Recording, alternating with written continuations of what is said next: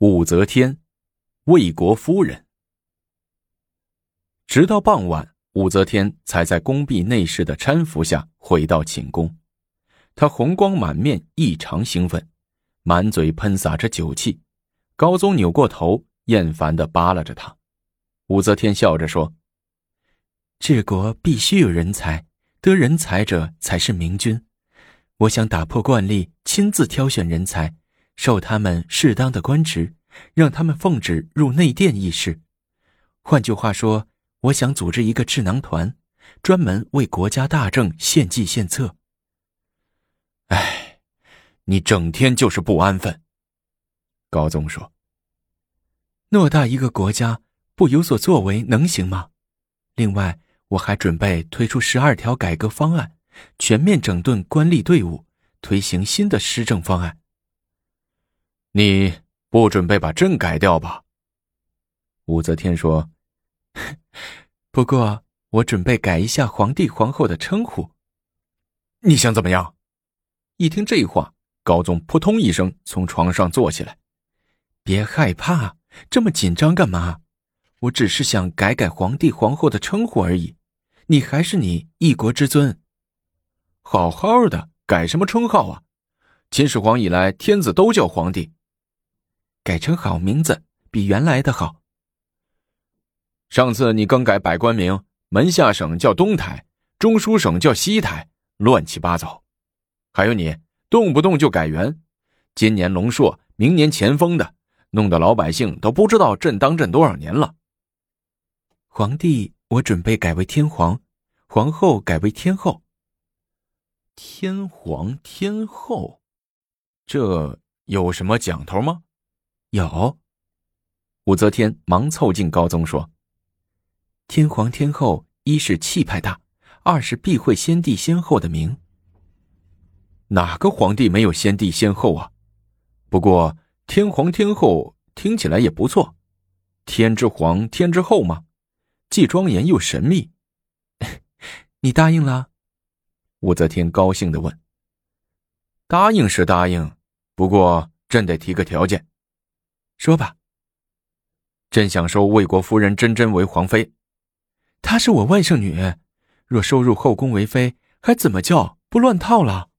不行。那算了。高宗一把甩开武则天的胳膊，背对着她。武则天亲昵的把身子贴向了李治，双手温柔的抚摸着李治的胸脯。朕头疼不好受，心情不好。高宗推开武则天的手说：“武则天说，刚才宴请群臣时，有人介绍了一个按摩高手，不妨宣他进来试试。”哎呀，摸来摸去还是那一套。听说这个人手段不错，那叫他进来试试吧。知道了。武则天拧着高宗的鼻子说：“武则天招手叫过来一个内侍，向他咕哝了两句。”内侍心知肚明，跑了出去。功夫不大，带进一个人来。只见这个人鼻直口方，仪表堂堂，进的殿来东张西望，不似好人。高宗闪展龙目，断喝一声：“什么人？”我吓得那人腿一软，直接就跪下了，不辨东西，左一下，右一下，前一下，后一下，磕了一圈的头，口里还说着。呃，臣臣臣明崇俨。高宗在寝帐里哈哈大笑，对武则天说：“拉起帐帘。”进士拉开帐帘，高宗招手叫道：“来，过来，过来。”明崇俨听寝帐内有人叫，且有白光闪烁，知是真龙所在，忙磕头爬行前至，口称：“呃，臣明崇俨叩见皇上。”吾皇万岁万万岁！你有何本事，敢见于官家？高宗问。回陛下，臣精于算术，且对文学、医道等颇有研究。哦，那好，朕有头痛头晕的毛病，你就给朕治治吧。若有效果，朕就留下你。明崇俨爬起来，挽胳膊上前，开始施展手法绝活。给床上的高宗按摩，只见他一双修长的手，灵巧的、忘形的，宛如春天的柳枝子，在高宗的头颅上招展浮荡。高宗感到四肢通泰，五官温柔。一袋烟功夫，明崇俨停下手，抹了抹额上的汗，问高宗：“怎么样，陛下？”“嗯，好，你就留下来专门伺候朕。”“陛下，重演乃布衣之身，进入禁中，浑身打颤。”“哈哈，这样吧，封你为正五品谏议大夫。”高宗爽快地说。“谢陛下。”明崇俨道。好了，你先下去吧。辛卯，高宗姓屈父，赐孔子，赠太师。二月己末，御驾来到亳州。亳州是老子李聘的故里，据说李聘是李唐皇室李姓的祖先。亳州地方官早已把老子庙扩大好几倍，修葺一新，远远望去，老子庙庄严巍峨。黑色的墙加黄色的瓦，显得庄严而富贵。上午八点十八分，在亳州地方官员和近身的陪同下，高宗和武则天率文武百官缓步来到了老子祠正殿，摆上了符礼，点起了香烛，烟雾萦绕。木鱼声中，高宗率众给祖宗老子三叩九拜。老子端坐在尊台上，他和蔼可亲，偏瘦，一缕白须飘洒在河下。高宗看着他，点了点头，不由自主的摸了摸自己没有胡子的下巴，对武则天介绍说：“啊，这就是我们李氏的祖先，他名扬千古，学问超高，他保佑朕李家当上了皇帝，富有四海，将来必将继续眷佑我们，直到永远。”朕为拥有这样的明祖先而骄傲啊！传旨，追尊老子为太上玄元皇帝。现任宗姓给付一年。李治又道：“谢皇上。”旁边随侍的当地县官忙跪在地上，代表本县的老百姓向高宗致谢。高宗一高兴，在故乡亳州流连了个把月。踏遍了老家的山山水水，到处留诗刻碑，弄得当地官员早起贪黑，疲于应付。四月甲辰，在武则天的一再催促下，高宗终于传令起驾，驾返东都。回到东都，除应高丽全南生的请求，派左卫将军薛仁贵等人率兵援之外，天下无大事。有大事也有武则天，高宗有时以身体不适为由，一连几天不上朝，军国大事都交由武则天代劳。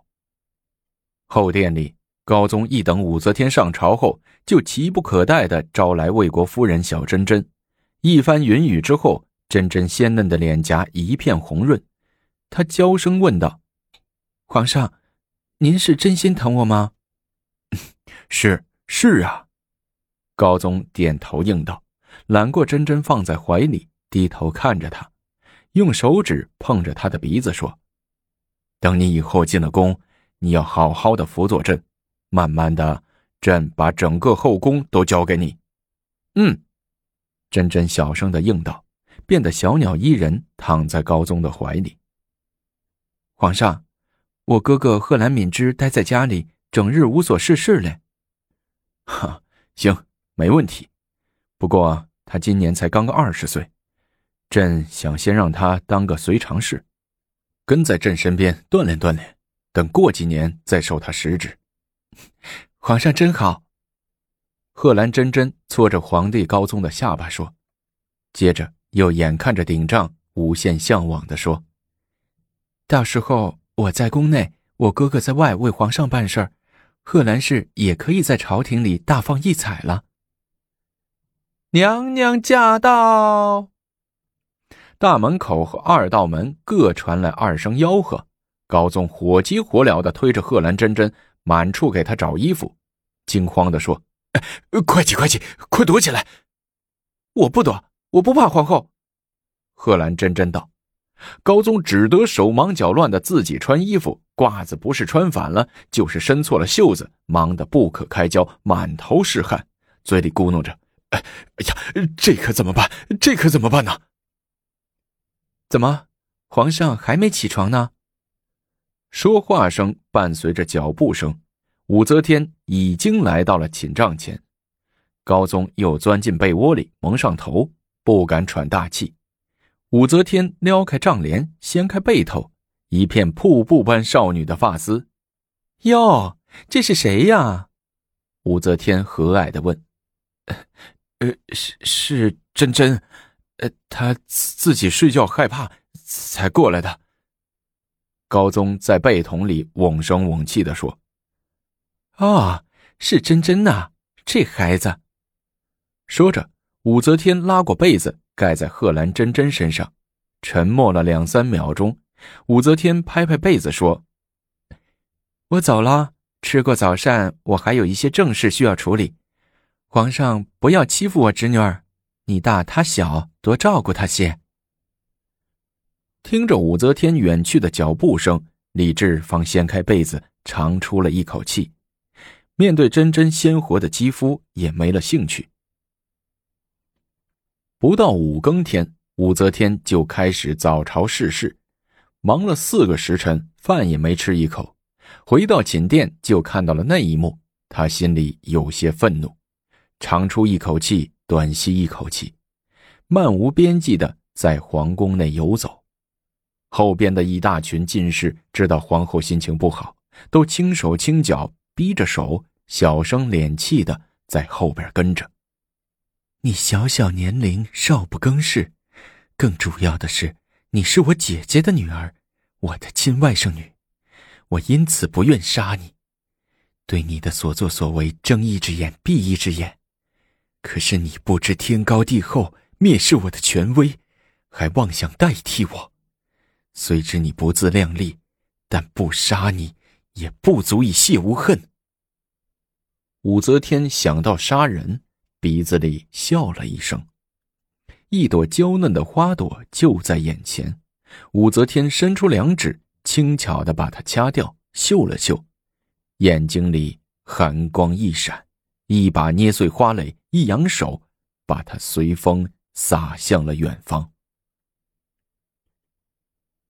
脚步把他引到了偏殿母亲杨氏夫人的住处，推门进屋，说道：“母亲。”您昨天下午进宫的，杨老太太坐在床上不理人，好像是在生谁的闷气。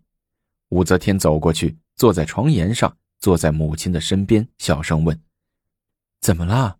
谁惹着您了？谁？还不是那个武怀孕、武为良？”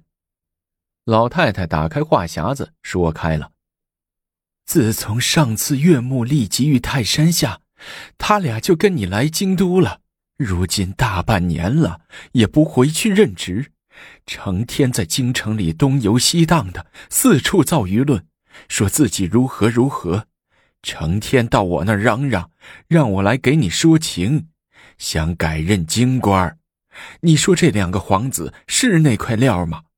这会儿又认他这个嫂娘了，这会儿认他这个妹妹了。当初你爹活着的时候，养活着他们。给他们成家立业，你爹一死，他们就霸占咱的家财，你还记得不？本是我们的一个大院子，他们不让住，撵我们住外屋，大过年的地租也不给一个。我卖了首饰，买了肉包子吃。那时啊，我眼里那个泪呀，唉，没法说。母亲，别难过了。过去的事让他过去吧，武则天劝道。他们这会儿还老跑我那儿干啥？来京城钱花光了，还死皮赖脸的跟我要，我不给他们，听说还出门骂我老不死的。是吗？您听谁说的？门房的老张说的。他俩以为老张年纪大，耳背。其实人呢，听得一清二楚，早告诉我了。哎，人呐人。武则天摇了摇头：“您别生气，往后别让门房放他俩进去就是了。还有一件事儿，什么事儿啊？他俩说等两天请我吃饭，举行个什么家宴，鬼知道这葫芦里卖的什么药，我才不屑吃他们的饭呢。是吗？”武则天说着，手捏着玉佛珠，在屋子里走上两圈，说：“娘，您回去告诉微良怀孕，就说我明天中午去参加他们的家宴，全家一起去，敏之、珍珍也去，人多了热闹。去啥呀？去了他俩还得缠着你。我估计了，他俩熬两天没有钱花了。”准备打点打点，各回始州、资州任上。没有钱花，听说他俩成天高头大马、花天酒地，怎么没有钱花？还不是以你的名义从别人那儿讹来的。就这样定了，明天去他们家，到了以后得好好的教训教训他们，不能让他们给武家丢人。留下口谕以后，武则天。转身走了，接着杨老太太就派一名内侍火速赶往武威良、武怀孕家，通知明天皇后娘娘来赴宴的消息。对于媚娘来说，前朝刚稳，把权力掌握在了自己的手中，可是后宅不宁，皇上贪恋外甥女美色，家中兄弟好吃懒做，看他如何解决这些麻烦事儿。我们下集精彩继续。